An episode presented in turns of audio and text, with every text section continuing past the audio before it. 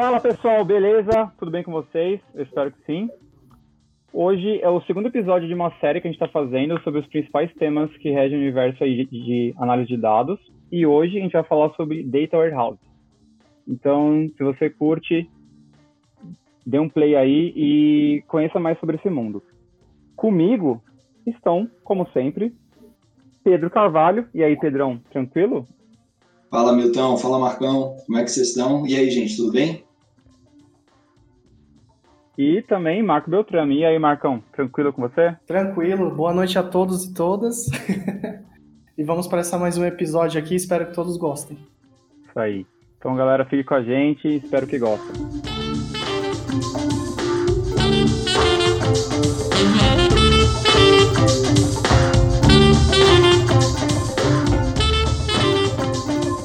Bom, é, antes de começar, eu queria deixar um recado para vocês. É, se vocês tiverem alguma pergunta ou dúvida, alguma coisa que vocês queiram falar para a gente, pode mandar um e-mail, que é bicast.gmail.com, tá? A gente promete que responde. E hoje o tema é Data Warehouse, né? Mas o que, que é isso? Vocês, vocês devem ter ouvido falar já o termo DW, ou armazém de dados, que é a tradução, ou, um, ou praticamente um repositório de dados. Mas aí eu faço uma pergunta pro, pro Marco. Marco, quando e por que a gente tem que construir um DW? Boa. É, vocês vão ver que, como o próprio Milton disse, esses episódios vão seguir uma linha cronológica muito interessante. E trazendo como base muito que a gente conversou na última, no nosso último encontro, né? No episódio sobre dados, a gente chega agora no DW. DW, quando que eu vou utilizar, qual é a minha necessidade, né? É, vamos supor que eu eu tô abrindo uma loja com o Milton, com o Milton com o Pedro. A gente vai começar a vender produtos aleatórios aí. E a gente está aberto para o público. E a gente tem é, uma demanda tranquila que dá para contornar, segurar aqui e, e do nada ela começa a crescer exponencialmente. E esses dados que antes eram pequenos, hoje está conseguindo ter uma grande, um grande volume. Que não necessariamente é uma justificativa para ter o DW, tá? Mas aí eu estou começando a ter o quê?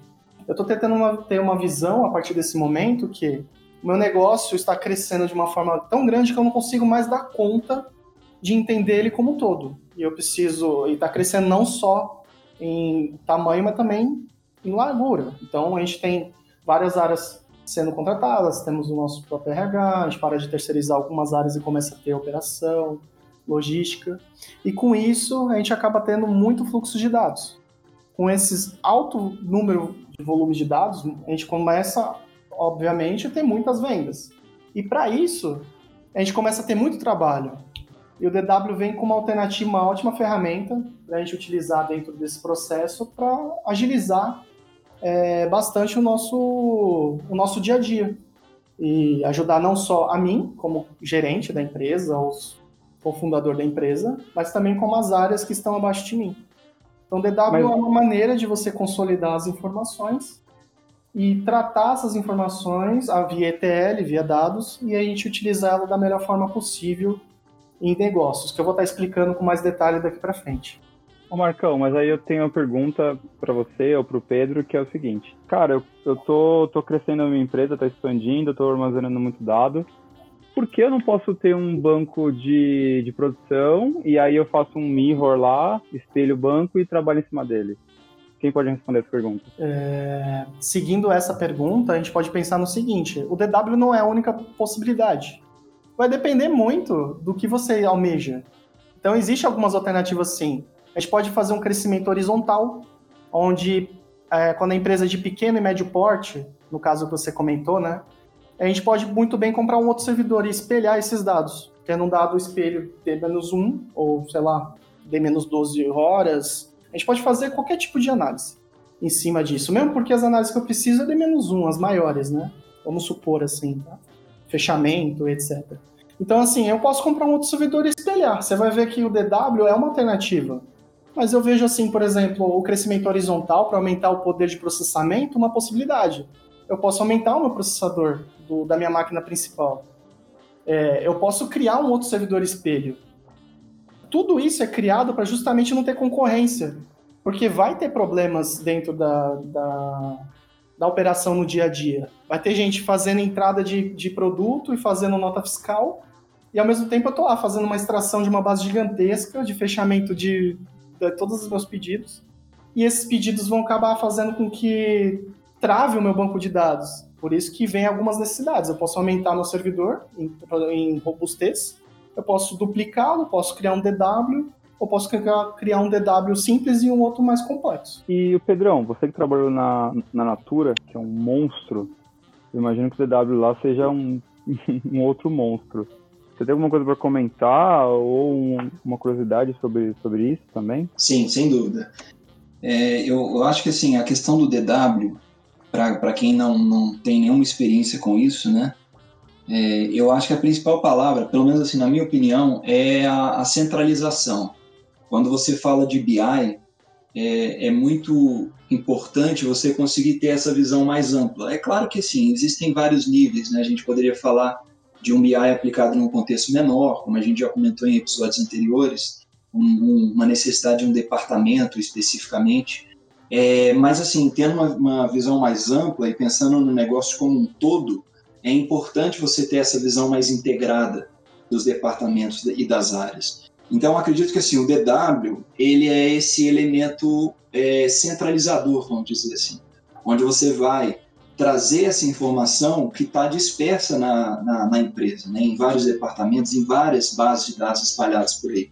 A gente vai comentar um pouco sobre é, Data Mart, mas assim, a gente pode ter, inclusive, outros, outras estruturas de dados que foram feitas, né, pensando em BI, pensando em relatórios, só que ela está contida dentro de uma estrutura. Então, quando você consegue trazer isso com outras, outras, é, outros dados que podem estar ou não estruturados é, e consolidar isso tudo num lugar, que no caso é o DW, é, você, em tese, tem esse, esse alcance, esse potencial muito maior. E você comentou da, da Natura, né? É, sim, a Natura ela tinha isso. É claro que, como qualquer outra empresa, sempre existe alguma coisa que pode ser melhorada, é, assim, fazendo uma autocrítica agora até a mim mesmo, acredito que no momento que eu estava na Natura, a consciência que eu tinha até sobre o próprio DW da Natura era muito diferente da consciência que eu tenho hoje, mas tentando trazer um pouquinho disso, sem sombra de dúvidas. A gente tem é, uma diversidade, lá no caso, né, uma diversidade de áreas, uma quantidade enorme de tanto de consumidores finais quanto de, digamos, consumidores intermediários é, clientes intermediários. Então, assim, você conseguir consolidar e, e é, conciliar todas essas informações para gerar qualquer análise é, é, fundamental que você tenha um DW.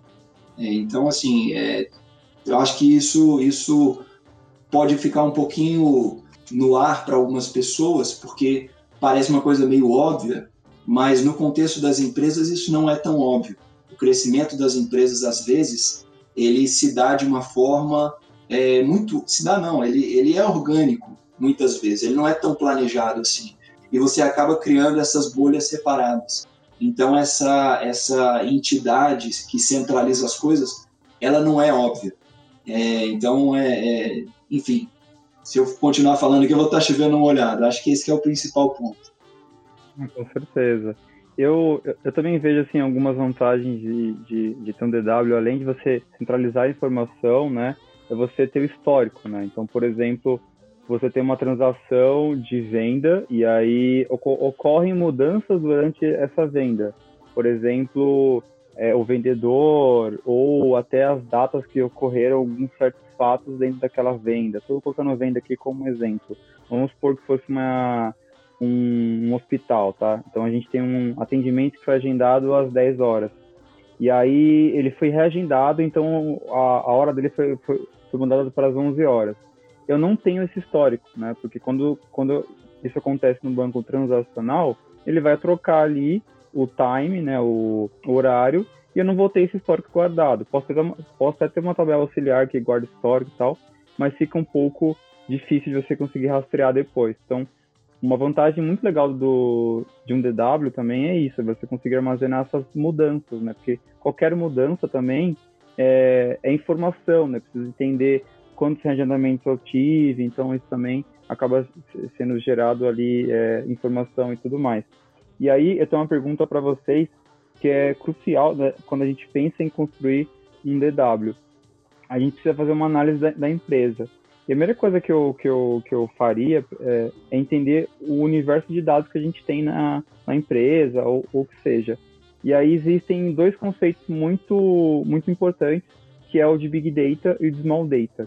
Quando é que vocês conseguem, ou, desculpa, na verdade, quando vocês acham que a empresa já está no, modo de, de Big Data ou, ou Small Data ou etc?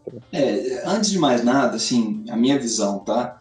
é, Big Data, Small Data, o nome às vezes ele é ele engana, né?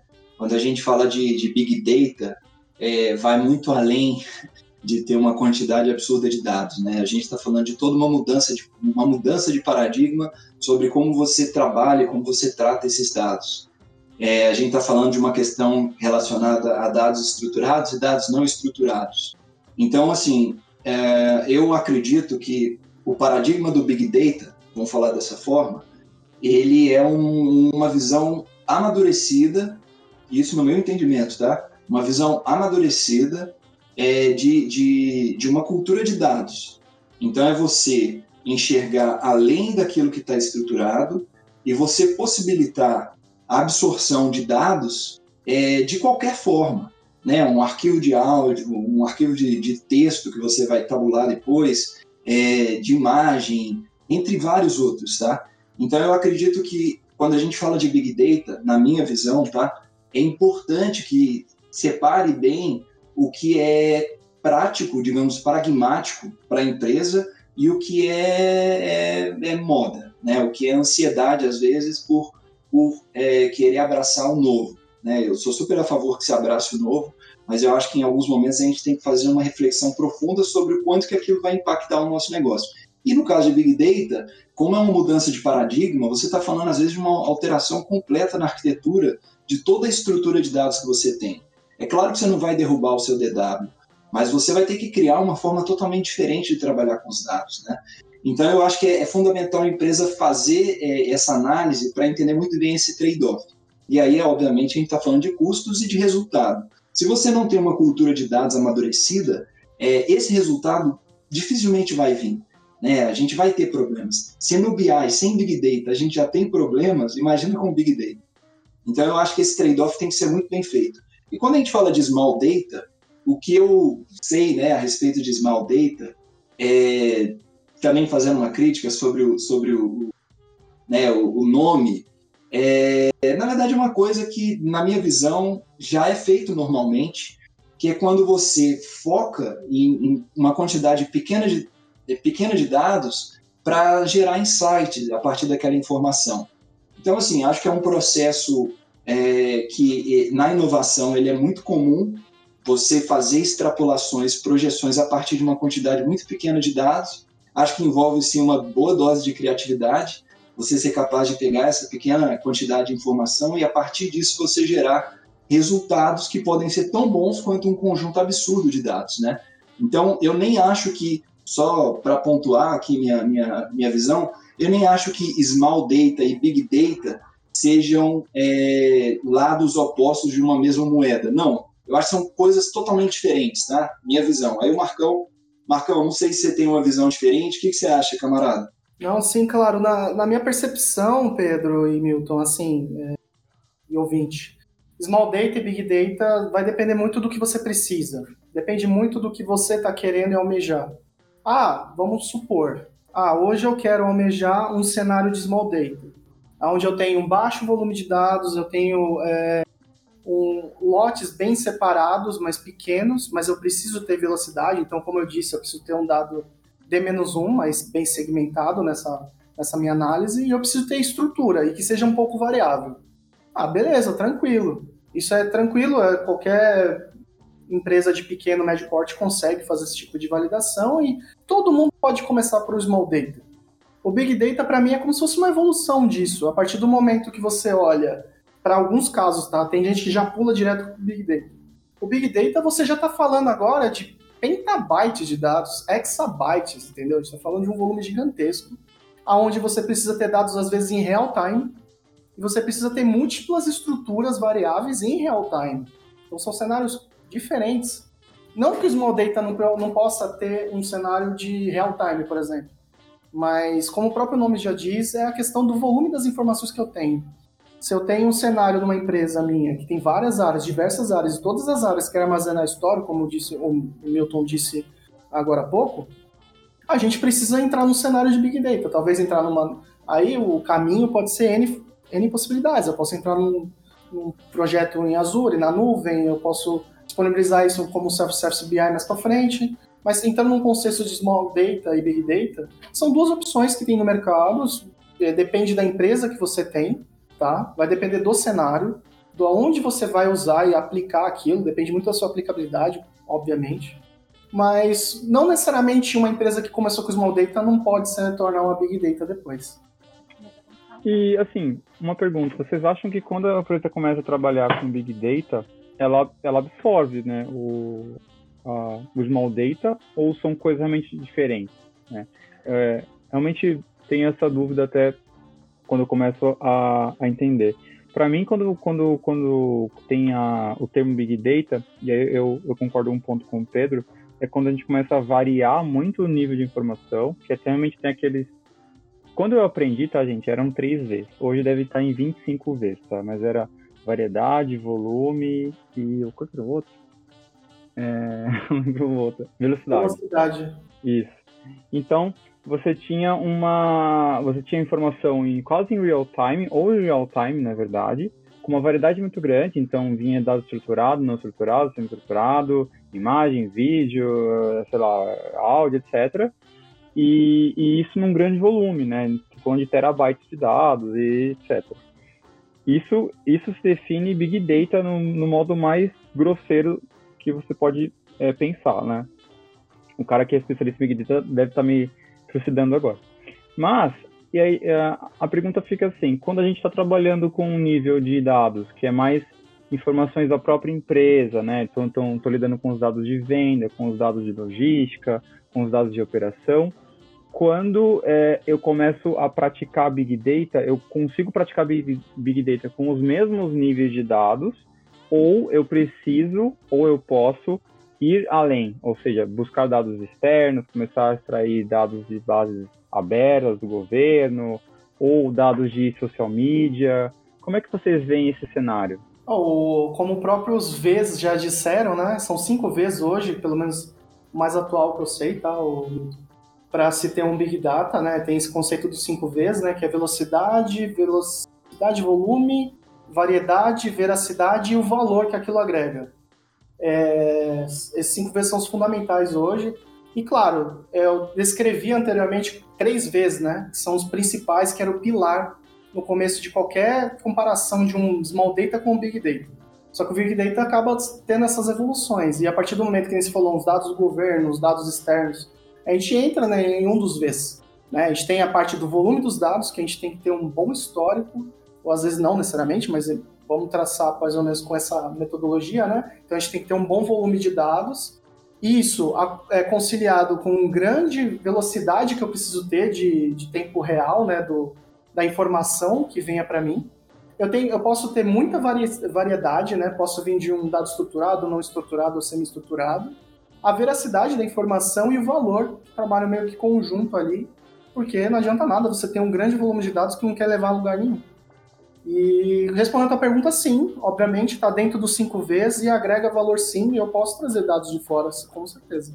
Está disponível no mercado, está é, tá aí vários exemplos do, do Covid como um todo, né? muitas empresas trabalhando com dados é, do governo, mostrando informação, fazendo análises preditivas, fazendo até é, estimativas, cada empresa jornalística pensando numa metodologia, é, tem inclusive o Samidama fazendo alguns projetos que ele acabou fazendo. Então, assim, as informações estão lá. Uma empresa que tem um bom volume de dados pode ter essas informações também. Está disponível para todo mundo. A gente segue o jogo e utiliza isso até para melhorar o nosso processo. Nosso é, processo como empresa como um todo. Pô, legal, legal, bacana. E a, acho que a gente pode emendar aqui um, acho que um segundo tópico, que é quando a gente começa a pensar em, em, construir um repositório de dados, a gente precisa definir um conceito, né?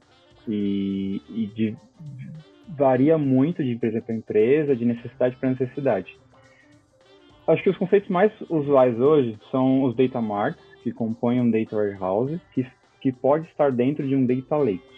E eu queria, eu queria que o Marcão pode começar, não sei, a definição de cada um deles, né? Que é muito interessante, muito importante a gente é, deixar isso claro para quem está ouvindo. Não, claro. É, a gente tem, justamente, se a gente fosse colocar umas bolhas né, dentro dessa bolha, é, projetos que estão contidos dentro de um projeto que está contido dentro do projeto, a gente traria nesse tema. Né?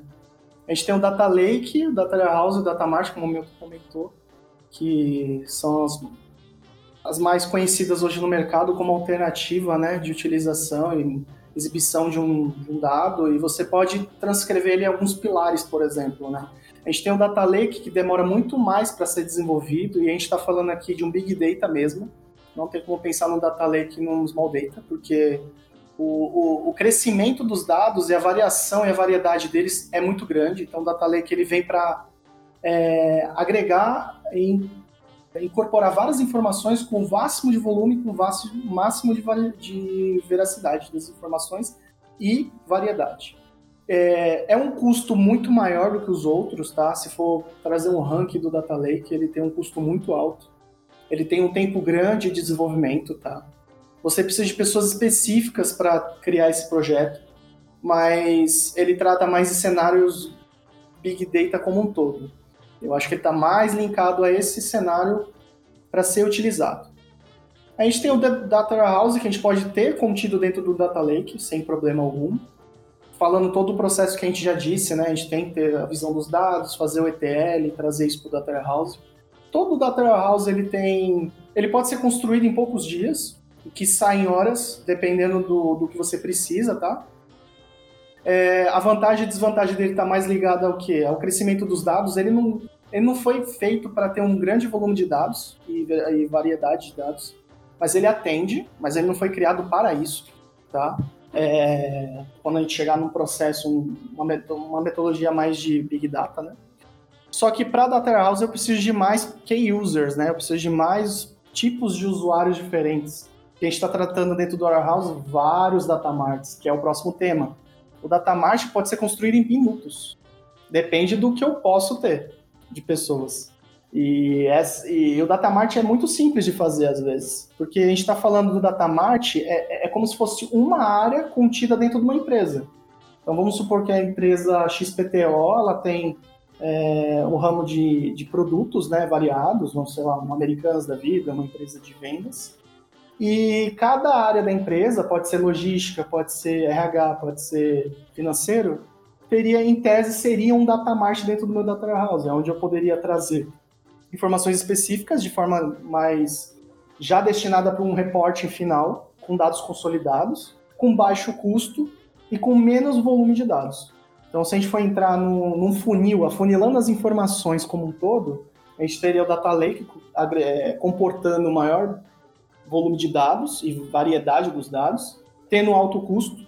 Um Data Lake que teria um meio custo, atenderia várias áreas mas teria que ter muitas pessoas dedicadas, vários key users, né? Ou uma pessoa com muito conhecimento, que é raro, e não comportaria tanto volume de dados. E a gente tem o Datamart, que é, foi feito justamente para ter uma para ser uma fatia, como se fosse destinada a uma área, a um projeto, onde ali a gente conseguiria não ter muito é, esforço de usuários para esses key users ou desenvolvedores, porque é simples, é um às vezes é duas, três tabelas dependendo do que você vai fazer, já é suficiente, porque ali vai ser um dado jamais com regra de negócio.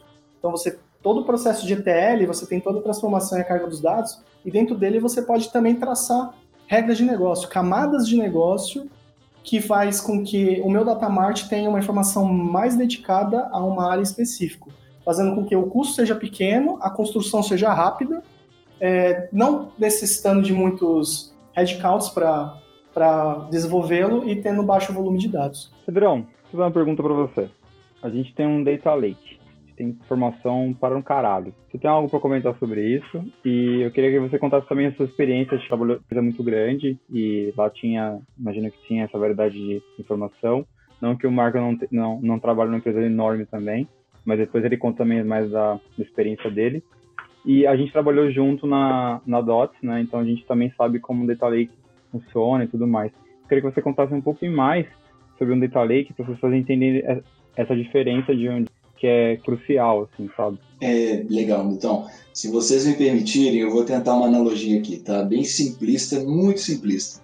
É, vamos imaginar o seguinte, o DataMart seria um arquivo em Excel.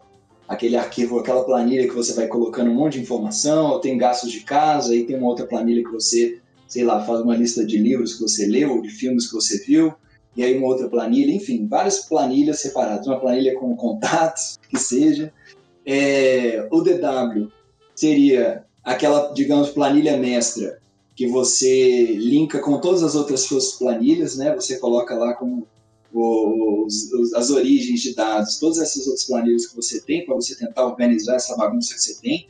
Se você é um usuário um pouquinho mais avançado, talvez você vai fazer um Access, talvez você até faça uma base de dados um pouco mais estruturada. E o Data Lake seria o seguinte, na minha visão, tá?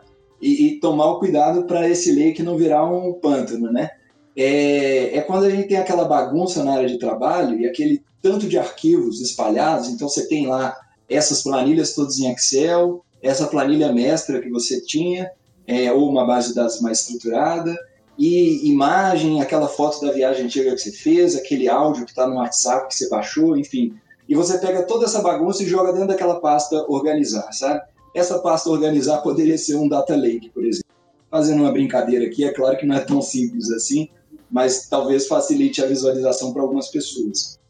E assim, é, apesar de eu ter trabalhado numa empresa grande, como a Natura, é, essa mudança de paradigma para Big Data, é, eu vivi muito pouco dentro da Natura.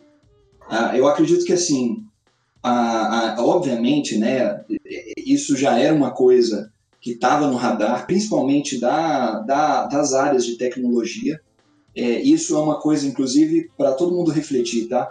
Vários desses dessas mudanças tecnológicas, elas partem das áreas de tecnologia. É, e isso, inclusive, poderia ter até um episódio à parte para a gente conversar a respeito. Quais são as vantagens e desvantagens desse tipo de, de iniciativa que parte das áreas de tecnologia e não das áreas de negócio, tá? Mas, enfim, é, falando de Big Data na, na Natura, no momento que eu trabalhava lá, eu vi muito pouco dessa iniciativa sendo trazida para a realidade. E eu acredito que, assim, para mim faz todo sentido, porque não é simples você subir uma estrutura de, de, de Big Data, não é uma coisa que você faz da noite para o dia. E o, o Milton comentou o exemplo da DOTS, a gente viveu numa empresa que topou, digamos assim, esse desafio de, de virar para o é, para o paradigma Big Data. E apesar de ser uma empresa que trouxe muita coisa nesse sentido, eu pessoalmente peguei muito pouco disso, tá? Até porque eu trabalhava numa área muito específica que, fazendo uma analogia, na verdade, assim, falando de Big Data, de, de Data Lake, DW e, e Data Mart, é, eu acho que eu fiquei muito mais envolvido com Data Mart no, no momento que eu, eu finalizei a minha atuação dentro da DOTS é, eu, eu, lidava, digamos, com mais small data do que big data. É, então, é difícil falar, sendo bem sincero, viu, Milton? É, eu, eu, vivi pouco isso dentro da DOTS e também dentro da Natura, tá? E aí, assim, eu não acho que é de toda uma experiência é, ruim, porque, de certa forma, para mim, isso, isso é bastante representativo da grande maioria das empresas, tá? É, eu tenho a sensação de que são poucas empresas que vão realmente conseguir trazer o valor, como, como o Marcão falou, né, ele bem, bem trouxe, o valor, que seria um desses Vs aí do Big Data, trazer esse valor para o Big Data de forma realmente é, prática, de forma objetiva para a empresa. Né? É, já é difícil, muitas vezes, você lidar com dados no paradigma de um DW. Quando você fala, então, de Big Data, onde você pode lidar com, sabe, é uma quantidade absurda de informações e, e normalmente não estruturadas, é, a complexidade é ainda maior. Então eu acredito que assim a minha vivência mostrou que é, é difícil para as empresas se adaptarem nesses paradigmas. É, isso envolve uma, uma boa dose de, de risco, porque existe um risco enorme disso não dar certo, apesar da gente saber que podem ter sim bons, bons resultados. É, e, e, e, tem que ser realmente uma coisa que a empresa como um todo tem que comprar. é, é realmente uma questão cultural. E, e, sinceramente, eu acho que assim, ambos os ambientes que eu passei a, ainda tinha, na minha visão, muita coisa para ser amadurecida nesse sentido cultural quando a gente fala sobre dados, uma, uma visão orientada a dados, né? Acho que é mais nesse sentido. Pô, legal. Não, mas é bacana mesmo ter, ter essa consciência também, né? Porque a gente não pode comentar algo que a gente também não viveu. Mas é, é, muito, é muito louco isso. Quando eu, a, a, primeira vez que eu, que eu lidei com, com Data Lake, eu estava mega acostumado com, com, com Data Warehouse, né? E achava que aquilo já era muito complexo. E quando eu comecei a trabalhar com Data Lake, eu vi que o buraco é muito mais embaixo. Que é que é quando a gente começa a, a trabalhar dados semi-estruturados, como a gente falou no, no, último episódio, né? Então, vem dados em formato de JSON, outros formatos, que a gente começa a agregar ali dentro do, do Lake, armazenar, né? O, o Lake acho que é muito mais para isso, é, eu preciso armazenar, que nem o, o Pedro falou, acho que essa analogia foi perfeita. Eu preciso armazenar esse dado, cara, depois eu me viro para organizar. Eu jogo lá na área de trabalho, o Lake é isso, então eu vou, organizar, vou jogar dado lá, de rede social, de, de dados externos, é, até tipo é, dólar, o que for. Eu começo a, a cotação da moeda, né? Eu começo a armazenar ali para eu poder ter esse histórico e aí quando eu for utilizar, eu vou pensar em estruturar ele e tudo mais. E o Marco, eu não sei se você pode falar, né, que existe acho que algumas coisas de confidencialidade, mas se você puder comentar um pouquinho também sobre a sua experiência, a sua vivência lá do, do Fleury, ou outra empresa que você tenha, sobre essa evolução né, de, de, de Data Warehouse um Data Lake. Eu acho que vocês, vocês passaram isso, isso lá no Fleury, que eu tenho mais conhecimento. Não, tranquilo. É, tem, tem o cenário atual e tem outros cenários também do passado, de outras empresas que tentaram fazer, que eu cheguei a acompanhar de perto, né? Nunca fiquei como responsável, né? Que eu, eu entendo mais o Data Lake como arquitetos de dados estarem mais à frente do todo, né? Do processo. É, pensando em Data Lake, como eu disse, né? Se for entrar entre é, contém a informação contém tal coisa. Então, tipo, como eu falei, né? O Data Lake dentro dele pode ter o DW, mas também pode ter um CRM, pode ter um, transações financeiras, pode ter um, um gráfico de demográfico sei lá, pode ter marketing, como você falou, redes sociais, pode ter searches de busca na internet, pode ter informações do meu aplicativo, pode tra ter, trazer informações de, além de redes sociais, como eu falei, né, de APIs na nuvem. Então, assim, o Data Lake é maluco. e, assim, das experiências que eu tive com Data Lake, é, sempre acabou mostrando, de certa forma, que é algo que não, como a própria teoria diz, na prática exatamente demonstra que é aquilo, né? É muito caro e demora muito para fazer. É muito louco. A partir do momento também que você entra num cenário onde tem empresas que tem muito volume de dados ou muita variedade de dados, né, vários sistemas, e nem toda empresa tem um middleware, né, um sistema para centralizar todos. Então acaba tendo um pouco de dificuldade, né? São muitas regras de negócio específico. Então, como eu disse, né, acaba sendo mais custoso, tendo mais tempo para desenvolvimento, tipo, muito. Tem projetos aí que passa de ano, que eu já vi de perto, e não termino até hoje. Então, assim, é, é complexo demais. Você precisa de muita mão de obra, muito dinheiro em caixa para fazer esse projeto. Às vezes você termina um, já tem mais outros dois sistemas novos entrando. Então, às vezes, com a demora que você tem dentro do processo para criar o, a centralização dos dados em um lake, no meio do caminho já entrou dois, três sistemas, aí você já tem que fazer análise de sistemas, coletar as informações. É muito louco isso. E realmente, é, o Data Warehouse hoje é uma, é uma ferramenta muito importante, utilizada por grandes pessoas do mercado de trabalho. É, por ser prática, ser mais simples, não ter tanto custo, né? E o Data Mart está contido lá dentro, né?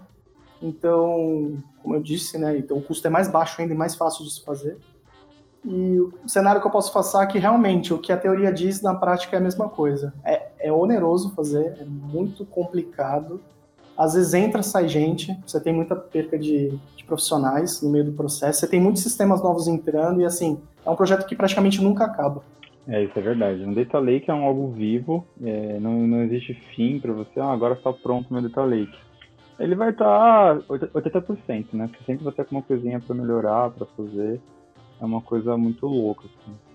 E uma coisa que eu queria comentar, eu acho, só para dar uma, dar uma traduzida, storytelling que a gente está montando, que quando a gente falou lá de, de entidade de relacionamento, lá no último episódio, então você define bem as fatos, as dimensões, fazer essa construção, fazer essa análise de requisitos com as áreas de negócios.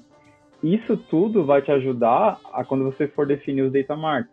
Então você vai entender as áreas de negócio, aí construir os data marks para construir o data lake, ou data warehouse, que pode estar dentro de um de um lake ou não. Então, é, não sei se vocês pegaram assim essa essa linha, quem está ouvindo, né? Mas é muito isso. Você tem que conduzir o processo de uma forma que você vá vá construindo aos poucos no o produto final depois. E aí, acho que indo para um próximo ponto, que é começa um pouco da prática mesmo. A gente começa a, a, a visualizar ali que a gente tem as, a, as nossas visões para montar, os nossos data marks, e a gente começa a pensar em que ferramentas eu vou utilizar para poder fazer isso. E aí estou falando de ferramentas mesmo práticas mesmo assim, tipo software e tudo mais.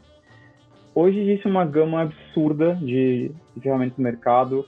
É, quando você fala em cloud, então, você tem mil ferramentas para fazer a mesma coisa dentro da, da suite ali de, de, de ferramentas que, a, que, a, que os serviços em nuvem têm tem disponíveis.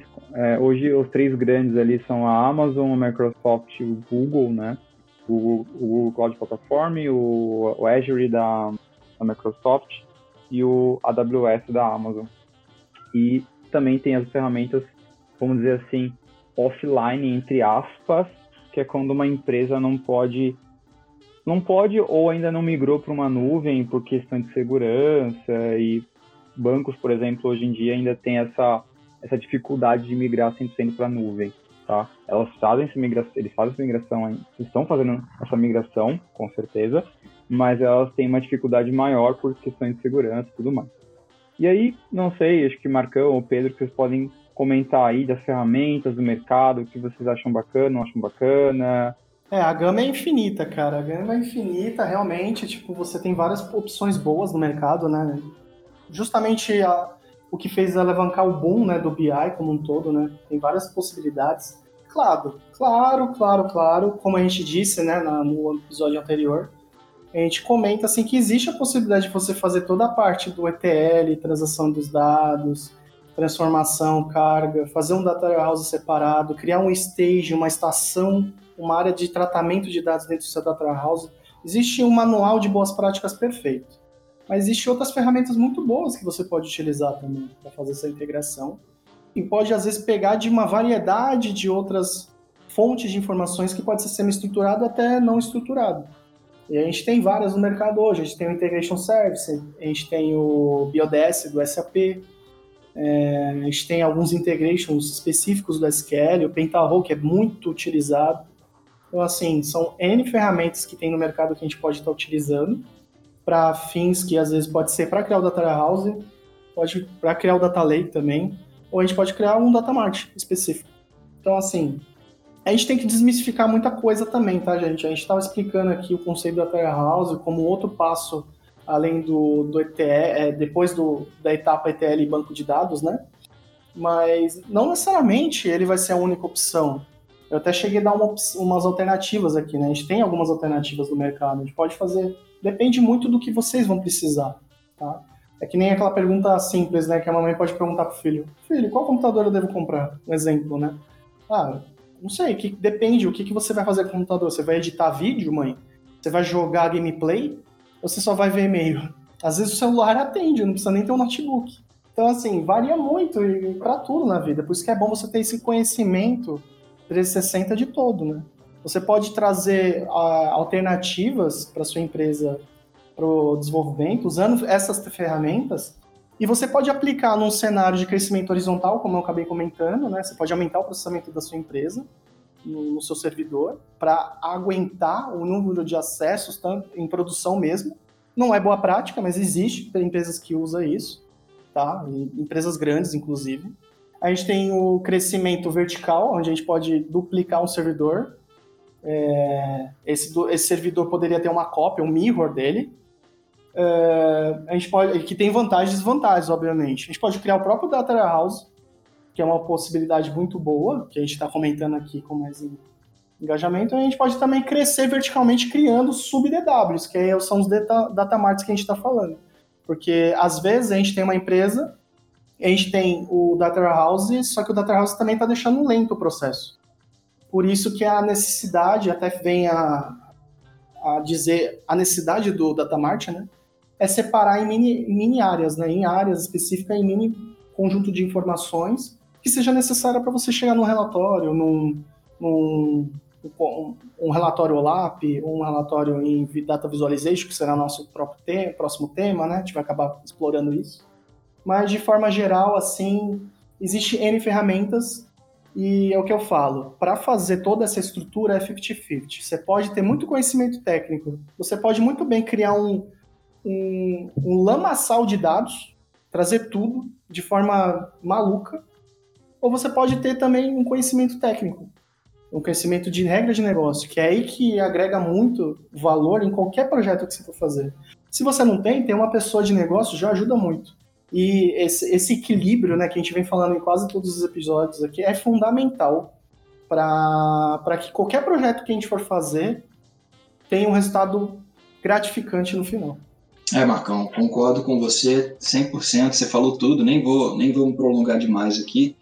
É, só um ponto de atenção para os ouvintes, é, provavelmente alguns aqui até já vivenciaram isso. Primeiro, é, dificilmente a gente vai ter uma única solução que vai resolver todos os problemas, né? Se alguém se propõe a fazer isso, provavelmente alguma coisa vai, vai ser mal entregue. Então, é, desconfiem muito quando surgir alguém que propõe uma solução única geral para tudo. A não ser que seja o Google.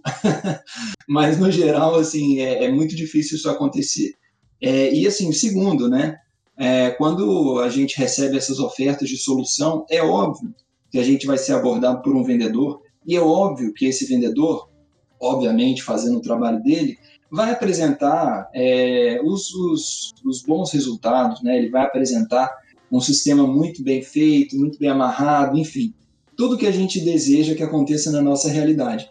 Mas a gente não pode ser ingênuo, né? a gente tem que saber que é, a realidade de cada empresa é única, depende de questões culturais, como o Marcão bem pôs.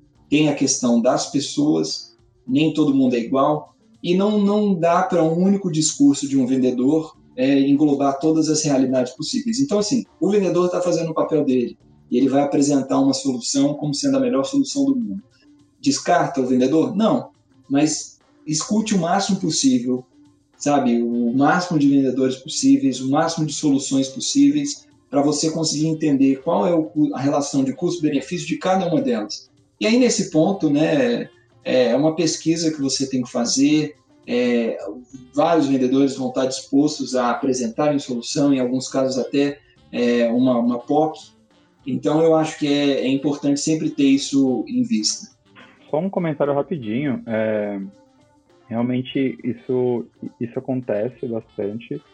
E você de casa que está ouvindo, que tem zero, zero conhecimento, familiaridade com, com questão de ETL, com questão de, de ferramentas de, de carga de dados, né? Falando de modo mais geral, cara, hoje existem ferramentas, e eu estou falando muito ferramentas de, de nuvem, que facilitam muito a sua vida, né?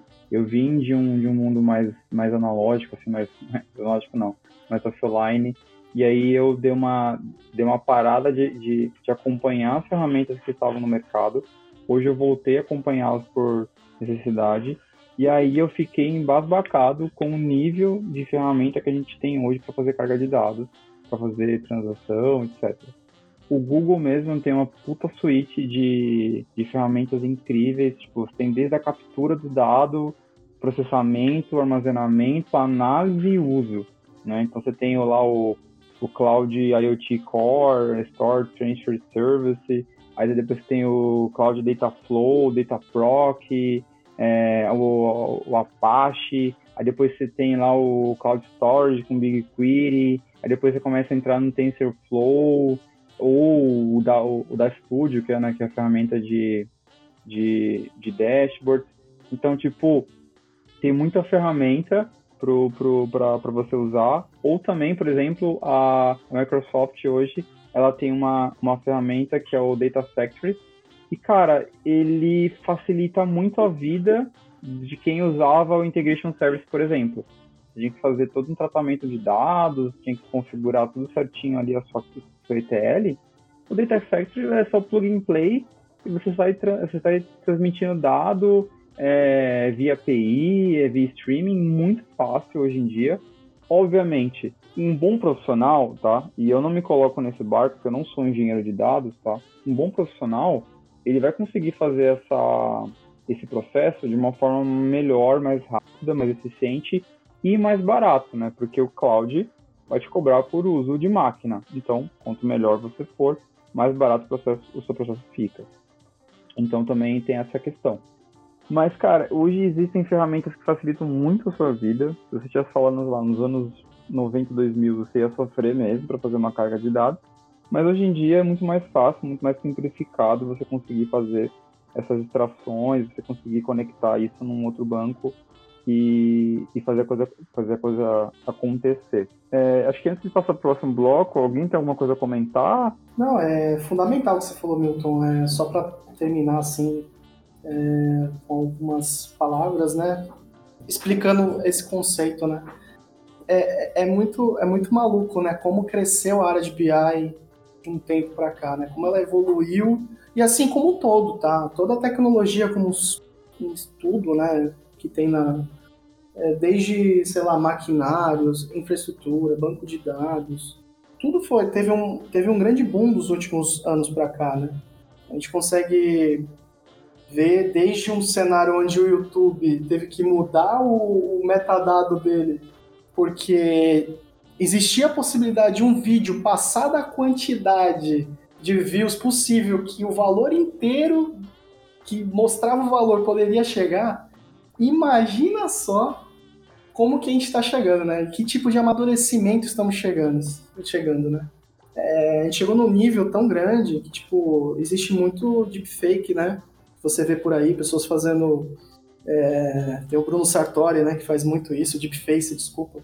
Ele faz isso e nada mais é que é um banco de dados que transforma. Ele vê comportamentos compara uma foto de uma pessoa com foto da original e vai criando um banco de dados, traçando comportamentos e chegando talvez num, uma modelagem de um rosto de uma tal perfeição que é incrível. Mas a tendência é ter mais recurso, mais ferramentas. É, tudo isso foi feito com um crescimento também tanto de profissionais na área de, e é uma área muito muito legal, muito democrática, onde você pode ter pessoas físicas, você pode ter pessoas, sei lá, de análise, você pode ter pessoas de TI, pessoas financeiro, pessoas de negócio, POs, todo mundo pode, no fundo, no fundo, se gostar da área, gostar de análise de dados, ela consegue no, chegar num, num princípio básico de analytics. Então, isso é muito legal e as empresas não. É um mercado muito bom, está muito aquecido. Eu acho que vale muito a pena vocês darem, darem um, um carinho especial para ela. Legal, legal, Marcão. Eu acho que só um, aí a gente vai para um, um, próximo assunto. Próximo assunto não, na verdade uma, uma pergunta que é a gente tem um DW, um Data Lake, eu não sei. É, o que, que eu ganho com isso, né, de fato? Quais são as vantagens que eu estou tendo é, com o Data Lake na empresa, um Data Warehouse, desculpa. É, e quais os percalços que eu tenho nesse processo e também o que eu posso passar ali de dificuldade tanto na construção, mas também na manutenção desse, desse data warehouse, que é muito importante também, que uma, uma vez construído, existe todo um trabalho de manutenção também sobre ele, né? E aí, vocês quiserem comentar sobre isso.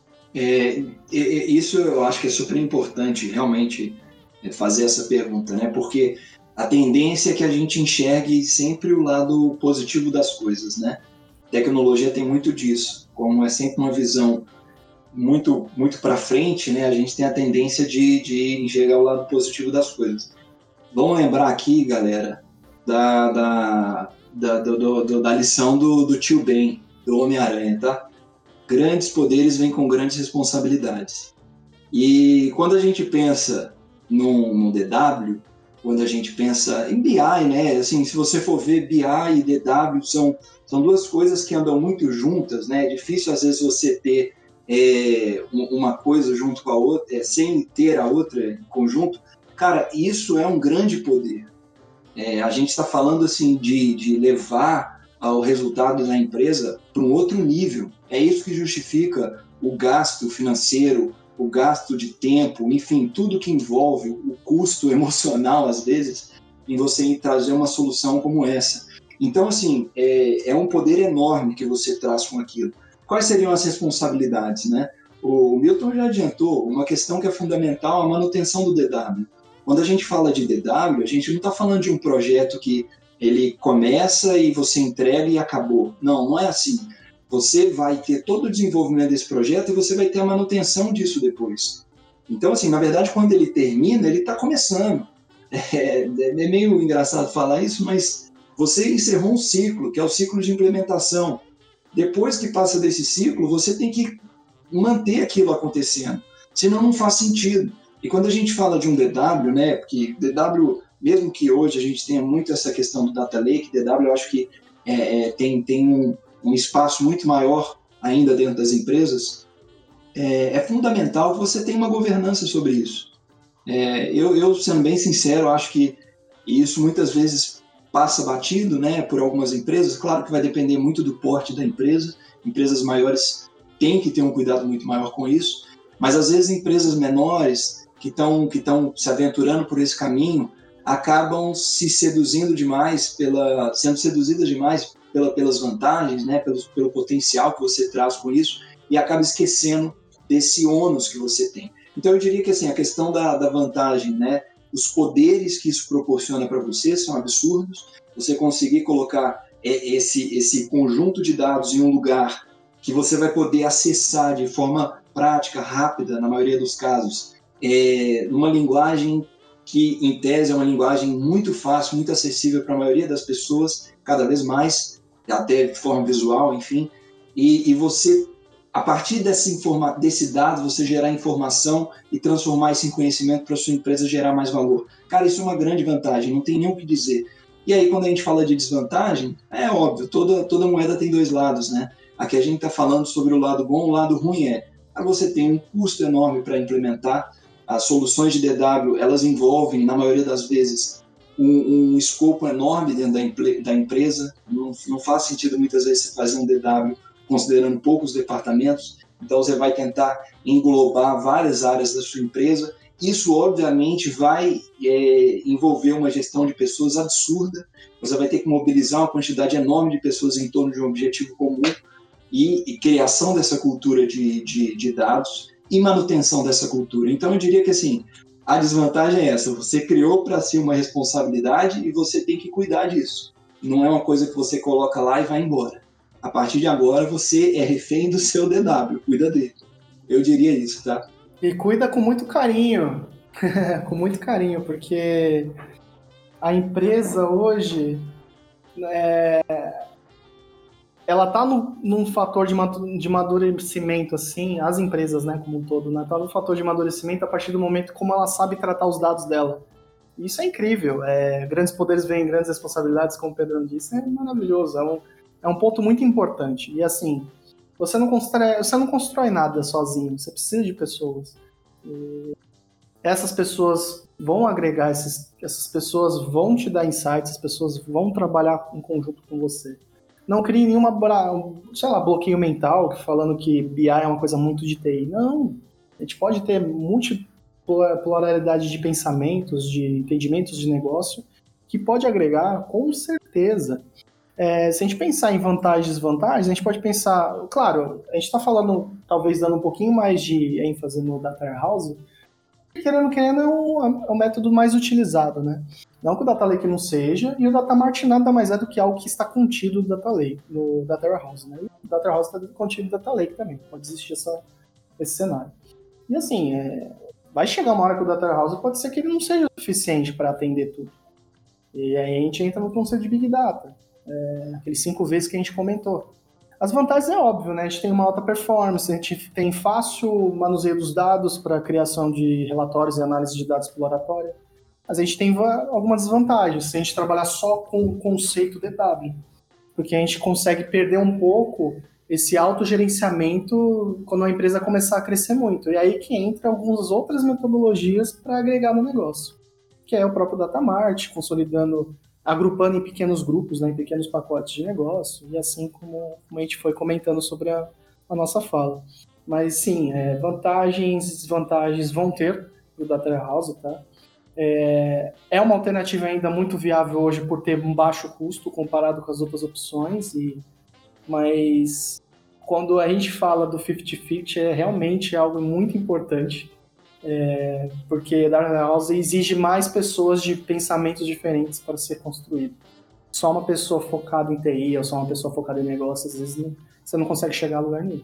E claro que o valor da empresa está agregado nos dados. Né? Eu gosto de trazer uma analogia mais ou menos assim com algo que já aconteceu não muito tempo atrás. Né? É, depende, né, do que, que é muito tempo atrás. Né? Mas tem o projeto do, do CAPTCHA mesmo, né? Todo mundo acho que acaba conhecendo o CAPTCHA ou ReCAPTCHA, né? Que é aquela checagem que tem alguns acessos de e-mail, grupo de e-mail, grupo de, de usuário, sei lá, algum sistema que você acessa para evitar acesso de bots, né? Que são robozinhos na rede que acabam, às vezes, flodando um site, flodando um sistema, por tentar fazer diversos acessos simultâneos. Então o AirCapture entrou para isso, né? E no começo a ideia dele, além de tudo, não era só fazer usar os dados, né, e fazer algumas validações de acesso de bots, né? Ele acabou aproveitando para pegar e escanear vários livros que estavam é, antigos em várias bibliotecas lá do, da Europa, de outros países, e eles acabaram escaneando várias palavras que eles não conseguiam entender. Olha que, mal, que maluquice, né? É, você acaba usando um banco de dados de imagem que você tem, você não consegue interpretar, você usa as pessoas para poder melhorar a inteligência para entendimento das palavras. É muito louco isso, para você ver como, nesse pequeno exemplo do, do CAPTCHA, que virou ReCAPTCHA, depois acabou evoluindo em outros aspectos, né? Que o Google comprou, falando até do, da, um pouco do Google, né, que o Milton falou bastante. E numa iniciativa que eles tiveram, eles acabaram é, escaneando vários livros que antes eram algo impossível de se imaginar em pouco tempo. Para você ver, né? A gente precisa realmente ter esse, esse equilíbrio entre negócio e tecnologia. É, o machine learning aí tá voando. Mas realmente, os caras usam isso hoje para até ajustar o software de, de carro autônomo e tudo mais, né? Tanto que hoje aparece muito mais os captures de, de trânsito e tal, é bem, é bem interessante isso. E tem até um, um artigo que eu li uma vez que é o, o software, né? O, o, o software não, o algoritmo ele erra três imagens a cada 100. E o ser humano erra em média uma identificação de imagem 5 a cada 100. Então, os caras o robô está afetando mais que a gente. Bom, vamos voltar ao assunto aqui. Aí a gente está falando sobre repositório de dados e como a gente acessa esses dados, né? Hoje é muito comum a gente acessar os dados via, via SQL etc, né? Mas eu, eu vejo muitas empresas, principalmente as empresas mais novas, empresas mais as startups e tudo mais, contratando muito mais especialistas de dados que tem uma, uma, uma facilidade com Python ou outra linguagem, porque os dados hoje são estruturados de uma forma, como a gente falou, semi-estruturada até, né? É, então, hoje, o, o, o, Data Warehouse, em empresas muito mais novas e com uma evolução muito mais rápida, está caindo em desuso. Eles estão preferindo trabalhar com NoSQL, uma, de uma forma que ele armazene muito mais rápido e o cara tem que se virar para acessar esse dado depois. Então, o jornalista de dados ele tem que ter um conhecimento muito maior em, em linguagem de programação e tudo mais. E aí eu faço uma pergunta para vocês, e acho que Pedro pode responder primeiro. O que você acha que vai acontecer no futuro, Pedrão? Como você vê esse cenário aí nos próximos anos? É, a pergunta, a pergunta é complicada, é, mas muito interessante, porque eu acho que faz a gente refletir muito sobre o presente, principalmente, né? E assim, quando a gente fala de, de, de dados como um todo, eu acho que a gente tem que sempre é, refletir sobre os paradigmas. E a gente vive, não, não é de hoje, assim, de desconstrução de vários paradigmas em relação a, a, a, como a gente lida com os dados, né? É, então, assim, é, não quero entrar aqui no detalhe sobre todas as possibilidades e tal, até porque eu não, não conheço todas elas. Mas uma coisa que assim me intriga bastante, eu acho super interessante, é essa, essa, esse potencial que você tem de englobar cada vez mais pessoas dentro desse, desse paradigma de dados, vamos falar assim. Ou seja, a visão de que aquilo, é, aquele dado, ele pode ser capturado e transformado em informação, e de informação aquilo ser transformado em conhecimento. Então, quando você começa a falar em linguagens de programação que não, não envolvem um, um, uma codificação, por exemplo, né? Quando você começa a falar é, de formas de interação de, de, com base de dados, é, de forma visual, é, é ferramentas que é point and click, enfim, você está tornando esse ambiente mais acessível para pessoas que, que não que, que normalmente não não estão interessadas ou, ou, pelo menos não estão dispostas naquele momento é, a, a, se aprofundar tanto na parte da programação, na parte da estrutura, da arquitetura, enfim. Então eu acho que isso é, é super interessante. Eu acho que é uma é uma tendência óbvia, né? Não estou fazendo nenhuma é, nenhuma nenhuma previsão absurda. Para mim isso vai continuar e vai ficar cada vez maior. Então você ter cada vez menos programação, cada vez menos codificação, uma coisa cada vez mais próxima da interação humana para acessar os dados. E aí quando a gente fala de dados, né, é óbvio, é, quando a gente pensa em, por exemplo, internet das coisas, é, no fundo, no fundo, para mim, isso significa o quê? Significa você conseguir capturar dados em tudo que é lugar, né? E pensando no contexto específico das empresas, é, vamos fazer uma reflexão do quanto de dados que a gente tem dentro de uma empresa que simplesmente passa batido, né? Informações que, que, que são jogadas no lixo. E, e, é claro, gente, tem que tomar muito cuidado com isso, principalmente quando a gente fala de questões relacionadas à privacidade, é, a, a, a, essa coisa quase de é, vigia, que não é legal, né? Meio Big Brother. Mas, assim, num contexto de empresa, quando você vai avaliar, por exemplo, a interação entre as pessoas, é, às vezes formas de trabalho que funcionam melhores do que outras. É, essas informações, esses dados, eles estão ali. É, e se a gente consegue de alguma forma metrificar essas coisas, e eu acho que o futuro ele envolve cada vez mais a metrificação dessas relações, é, isso proporciona para a gente uma, uma, é, uma, uma visão de, de, de como que isso está funcionando. É, e aí, assim, eu acho que é onde a gente começa a, a, ter que tomar muito cuidado, porque os poderes vão aumentar cada vez mais. E aí, de novo, repetindo o que eu falei antes, junto com esses poderes vão vir responsabilidades cada vez maiores. Então, eu acho que essa, essa dualidade entre o poder que a gente vai ter com esses dados, com essa quantidade de informação, é, vai aumentar num, num nível cada vez maior, né, coisa exponencial, e a responsabilidade ela deveria aumentar da mesma forma. Infelizmente, aí para finalizar minha fala, é, é onde eu, eu, eu tenho minhas dúvidas, tá? Eu não acho que a gente vai aumentar a responsabilidade na mesma proporção que a gente vai aumentar o poder. E eu acho que essa é a maior preocupação que eu tenho, né, dentro de todas as maravilhas que a gente enxerga para o futuro, é o quão preparado a gente está para lidar com essa responsabilidade e esse poder que os dados é, em qualquer lugar vão trazer para a gente. Então essa é a minha provocação sobre o futuro, tá? Sem entrar numa coisa sobre qual é a tecnologia, qual a solução, enfim, uma perspectiva mais filosófica sobre a coisa. Sim, não, mas tipo, eu te faço uma pergunta, Turão. Você acha que a LGPD não, não veio para poder amenizar um pouco mais disso, tipo, dar mais responsabilidade, né, dos, dos grandes poderes que, a, que as indústrias hoje têm em questão de, de informação? Ou você acha que é só um, uma coisa para inglês ver? Não, é, assim, de novo, assim, eu, eu, eu acho que a gente tem que tomar muito cuidado às vezes para falar de algumas coisas. É, eu não tenho muita propriedade para falar especificamente da lei, tá? É, então, fazendo uma reflexão de alguém que é leigo no assunto, sendo bem sincero, eu sou leigo em relação à matéria da, da lei, então eu não poderia fazer uma, uma crítica aqui sobre ela propriamente. Mas pensando em leis de forma mais ampla, tá? É, eu enxergo da seguinte forma: a lei existe quando a gente fracassa em, em questões, é, é, digamos, morais, principalmente, na verdade, mais éticas, né?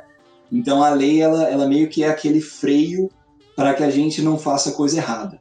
É, então, assim, é óbvio que uma lei é importante, principalmente porque, da mesma forma que uma empresa, a, a, a gente, como uma sociedade, não está no ápice do, do, da maturidade, do, do amadurecimento. É, então, é, é difícil a gente esperar realmente que a gente vai ter uma visão super esclarecida sobre como usar essa informação. E aí, inevitavelmente, no cenário que a gente tem hoje, é importante a gente ter leis, tá? Mas eu vou pontuar aqui minha visão de leigo, tá? Que eu acho que a lei ela só existe porque a gente falha, porque a gente é falho. É, então eu acho que assim a maior provocação aqui é, a gente no nosso dia a dia está o tempo todo lidando com dados e o tempo todo lidando com informações. Independente de uma lei, a gente pode começar a fazer essa provocação para nós mesmos. Né? A gente quer, por exemplo, é, colher todos os benefícios de todos esses serviços que a gente utiliza sem, sem também é, se sentir responsável por todos os danos que esses mesmos sistemas podem estar criando. Então, assim, é, a lei é super importante ser discutida e, e, eu sei que eu meio que desviei um pouco da sua, na verdade, muito da sua pergunta, mas eu faria uma outra pergunta. Mais do que a lei, é, a gente não deveria começar a ter um pouco mais consciência sobre isso, a ter uma postura mais ativa sobre isso, quando a gente for usar um serviço, quantos contratos a gente não dá aceite ali e aí depois a gente reclama porque a gente está sendo. Com razão, tá? Eu acho que a gente tem que reclamar mesmo. As empresas, eu acho que elas pegam pesado nesse sentido. Mas assim, a gente apoia essas empresas, inevitavelmente a gente está fazendo isso. É, a gente não deveria refletir melhor sobre essas coisas, né? A gente tem que pensar mais sobre o poder e a responsabilidade que vem junto com esse poder. Eu acho que a gente pensa pouco sobre isso. Então, é, é, eu faria uma outra pergunta em cima da sua. A gente não deveria refletir mais sobre isso? Não, claro. Acho que esse é, é um papo muito, muito amplo e complexo para a gente conseguir fazer aqui e acho que não, não daria tempo hoje e fica para um próximo um próximo episódio, mas é um papo muito bacana a gente bater, a gente falar. E Marco, cara, o que, que, você vê aí pelos próximos anos em questão de, de armazenamento de dados? Como é que você vê o cenário? Qual é a sua opinião? Ah, futuro, né? Futuro a Deus pertence. é, futura placa-mãe pertence, né? É, a gente tem alguns cenários, né? Que a curto e a longo prazo, né? A, curto, a longo prazo em tecnologia não é uma coisa de 10 anos, tá? É uma coisa para 3, 5 anos no máximo. Tá? E a curto prazo é para ontem. Então, hoje a gente já percebe um padrão de comportamento para muitas empresas saírem desse modelo rígido né, de dados dentro do storage, servidor dentro da empresa e partindo para as nuvens.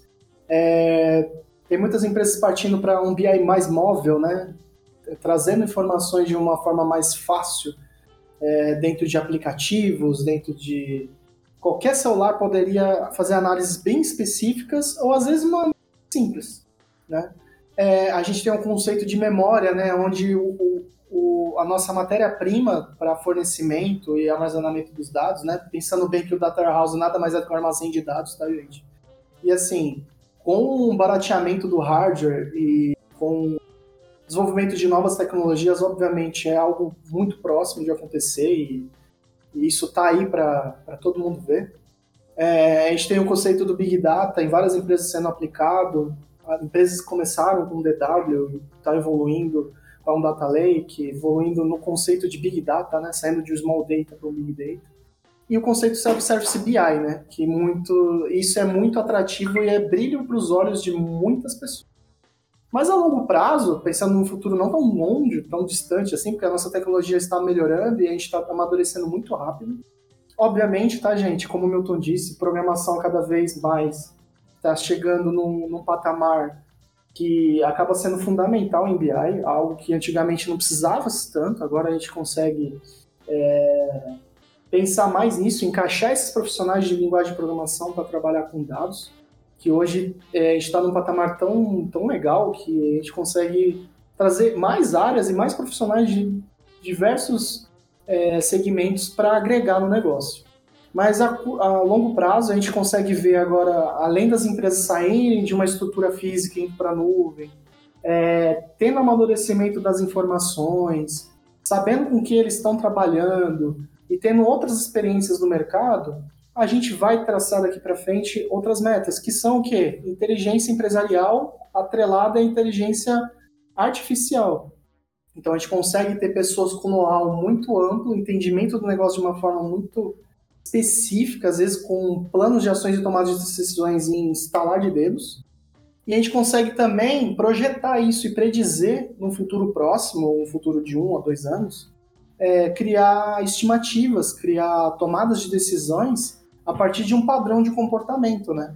Que isso muitas empresas já estão começando a aderir de uma forma meio bagunçada, tem que ser claro, mas eles estão tentando evoluir nesse ponto.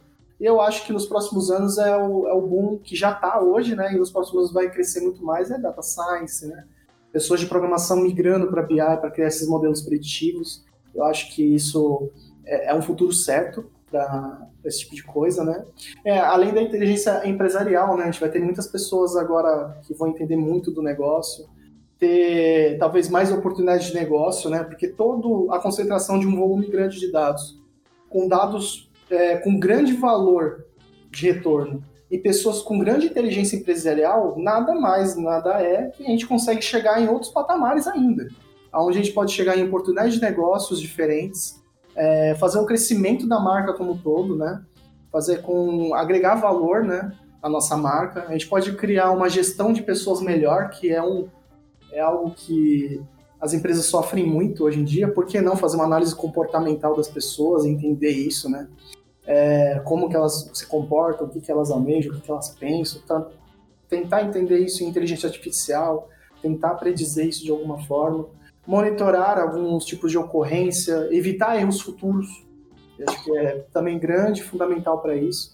E também, talvez, uma disposição mais pública, né? As pessoas talvez disponibilizar mais as informações para o público, e, e a tendência hoje o, o, DW não ser algo muito centralizado a uma marca, a uma área específica da marca, ou talvez a informação daqui para frente vai ser para todos. E trazendo até um pouco do conceito do IoT, né? Todo mundo todo mundo vai ser possível de gravar e armazenar diversas milhares de dezenas de informações. Cabe uh, às marcas, às empresas aproveitarem disso e, claro, com muita responsabilidade, porque precisa-se também, pegando um gancho que vocês comentaram há pouco, tudo precisa ser em demasia, senão vira bagunça. Pô, legal. Gente, obrigado pelo, pelo tempo de vocês. É, muito, é muita informação e muita, muita variedade de possibilidades que você pode ter na, na construção de um, de um repositório de dados, né? Para quem está ouvindo. E eu acho que eu queria dar uma dica para, acho que uma, aí é uma sugestão, né? Como sempre, a gente dá uma sugestão no final. Uma sugestão, a minha sugestão hoje é um, uma plataforma chamada Quick Lab. É uma plataforma onde você consegue fazer treinamento para se tornar um especialista em, em, nuvem e você consegue direcionar mais voltado para a gestão de dados, onde você consegue não só ter os treinamentos, mas poder praticar também. Então é uma plataforma bem legal é, recomendo aqui. É, para quem quiser se, se especializar aí, estudar e tal, e conseguir se aprofundar mais no assunto. Recados finais aí, Pedrão, Marcos, você tem para falar, sugestões e isso aí. É, queria dar uma sugestão aqui, provavelmente vários aqui já, já devem ter visto. Sugeri duas séries que eu acho que tem, tem tudo a ver com, com esse assunto de, de tecnologia, dados e, e principalmente futuro, né? Já que a gente está finalizando aqui com o futuro, que é Black Mirror e Westworld. Acho que são duas séries é, que, para quem gosta de tecnologia, essa provocação, é, é, são, são séries muito legais, muito bacanas, fazem a gente refletir sobre várias questões, principalmente filosóficas. E é, saindo da ficção, existe um, um, documentário muito interessante, que é um documentário sobre a Amazon, dá para achar no YouTube, se chama Amazon Empire, e, e da, da PBS. E é muito interessante porque ele conta exatamente a, a, história da Amazon desde a origem e a visão que o Jeff Bezos teve sobre, sobre como o negócio deveria é, crescer. E tem tudo a ver com dados. É, não, não vou aqui dar spoilers, tá? mas já adianto que tem tudo a ver com essa reflexão sobre poder e responsabilidade, tá? Então, deixo aí essas, essas recomendações para você ouvinte e para vocês também, viu, Milton e Marcão? Fiquem à vontade aí, camaradas. Pô, cara, isso é muito Black Mirror, cara. Você acredita que eu ia acabar falando disso? Não só do Black Mirror, né? O Westworld também é uma ótima série. Nossa, incrível, cara. Tem uma, uma série também, que é Mr. Robot, que é muito legal. Volta um pouco mais à programação, mas é bem legal essa, essa questão de, da disponibilidade dos dados, o que, que isso pode fazer, né? Com grandes poderes vem grandes responsabilidades, é a palavra do dia, né? A frase do dia. isso tá bem escancarado em Mr. Robot, né? Que é muito boa a série também. Ah, a dica de hoje é que eu posso passar para vocês, como sempre, é, existe muitas informações legais na, na internet de forma gratuita para explicar conceitos de business intelligence, de data warehouse, que é o tema que a gente mencionou hoje, tá? Tem o site bidobrasil.ead, que eu acho é, bem legal também. Acho uma boa pedida. Acho que quando eu comecei foi alguns sites que eu usei bastante, por exemplo, o Coursera eu acho muito bom. É, acho que é uma boa sugestão, né? e o Data Science Academy também, que é um, apesar do nome Data Science, mas tem vários cursos de BI e Data Warehouse para entendimento de do, desde a modelagem à criação deles, né? E um livro que eu poderia deixar é do Felipe Neri, é, Neri, né? Rodrigues Machado, que é Tecnologia e Projeto de Data Warehouse, que foi, um, foi o primeiro livro que eu li quando eu comecei a entrar na área e eu gostei bastante. Legal. Gente, obrigado. É, obrigado por ter ouvido também quem está aí. E eu espero que tenha gostado. É isso aí. Até a próxima. Valeu. Valeu, gente. Valeu, Milton. Valeu, Marcão. Até a próxima. Valeu, galera. Até a próxima. Thank you.